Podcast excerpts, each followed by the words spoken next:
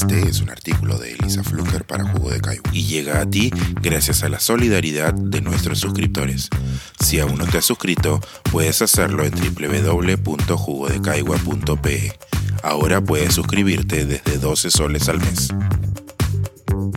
Cuando los cerros bajan o cuando el territorio se hace cuerpo. Empezar a escribir este artículo ha sido un gran reto. La agresión misógina racial encubierta en el humor de Chris Rock y la respuesta violenta de Will Smith junto a la cadena de opiniones, enjuiciamientos, asombros y sanciones nos duró poco. La clasificación al repechaje del Mundial de Fútbol masculino produjo una celebración que no trajo resaca.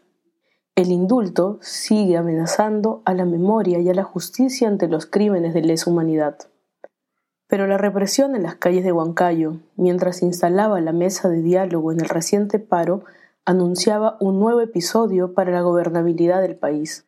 La pronta y articulada paralización del transporte, el reclamo del sector agrario y la adhesión ciudadana ante el incremento de los precios de productos básicos a nivel nacional era una respuesta esperable, necesaria. El lunes, las limas amanecieron a destiempo, con piquetes de transportistas, mientras la ciudadanía retrasada negociaba precios de pasajes o avanzaba a pie ante las cámaras y micrófonos de una prensa que buscaba opiniones exigiendo medidas drásticas para la gobernabilidad nacional. El anuncio de las medidas se hizo esperar hasta el cierre del día. A 30 años de la disolución del Congreso y la instalación de la dictadura fujimorista, Pedro Castillo declaró la inamovilidad ciudadana de 2 a.m. a 11.59 p.m. del 5 de abril, para levantarla el mismo día alrededor de las 5 p.m. Medida que puede ser ampliamente dialogada y clasificada, pero que por hábito colonial resulta natural cuestionar y deslegitimar basándonos en el origen territorial del presidente y buena parte de su gabinete ministerial. La medida es muy dura, muy drástica, y ha sido porque la información que se tiene, al menos que ha llegado a mis oídos, es que hoy día pensaban saquear Lima, bajar de los cerros a saquear la ciudad, no solamente acá, sino en diferentes lugares del país, pero la capital es un sitio emblemático y hay que protegerla, declaró Jorge Montoya. Dureza, drasticidad, información, amenaza. Saqueo, cerros. Ciudad emblemática, protección. Palabras hiladas por el militar retirado y congresista opositor Jorge Montoya, que validó las medidas adoptadas por el presidente que dejó el sombrero y sus cerros chotanos. Son las mismas que podrían haber sido anunciadas por el virrey Melchor de Navarra y Rocaful al construir las murallas que enmarcaron y protegieron Lima por casi 200 años.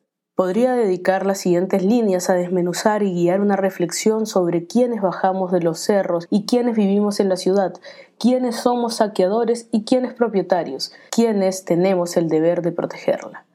Pero confío en que líneas arriba hemos activado el bagaje colonial para delinear personajes a los cuales terminaremos de construir y ubicar ante su rol de saquear o resguardar.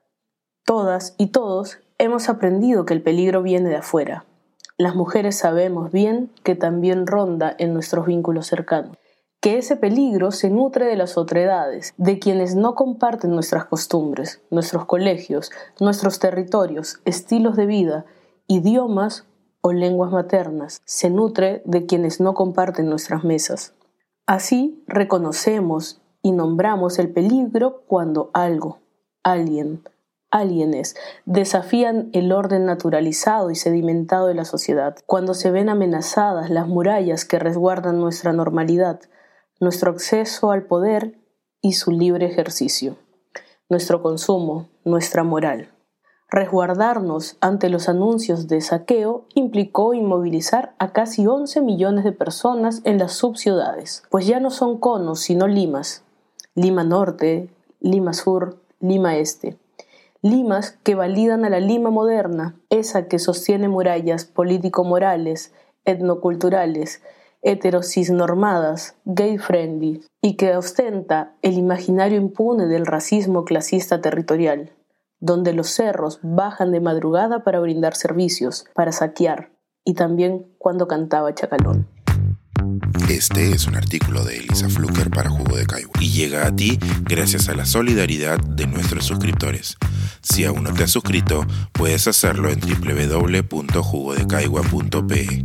Ahora puedes suscribirte desde 12 soles al mes.